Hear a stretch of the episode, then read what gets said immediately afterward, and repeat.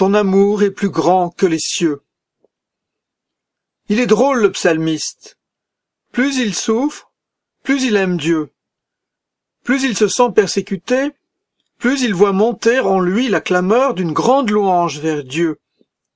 Signe indubitable tant de santé psychique que de pureté du cœur, il ne lui en veut pas pour le mal qui lui arrive, pas plus d'ailleurs qu'il n'en veut à ceux qui, eux, en veulent à sa vie. Il n'accuse pas, ni Dieu, ni ses adversaires. Il n'a aucun mot de vengeance à la bouche. Il sait ce qu'il veut. Il veut vivre. Face à ses adversaires, il ne lui faut pas haïr, mais agir. Agir, c'est-à-dire résister à leur force d'esprit. Ils ont pour langue une arme tranchante, pour dents des lances et des flèches. Et surtout ne pas répondre à la haine par la haine.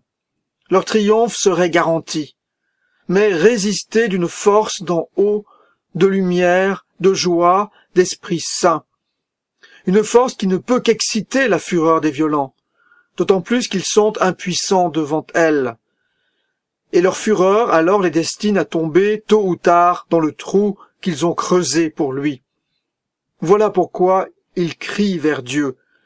Il n'attend pas de lui le secours d'une légion d'anges guerriers, mais un esprit d'amour qui protège son âme.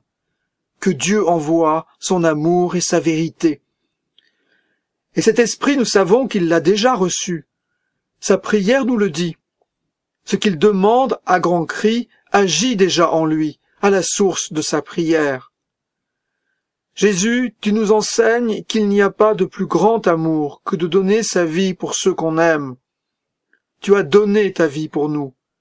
Tu veux que nous vivions nous aussi de cet amour.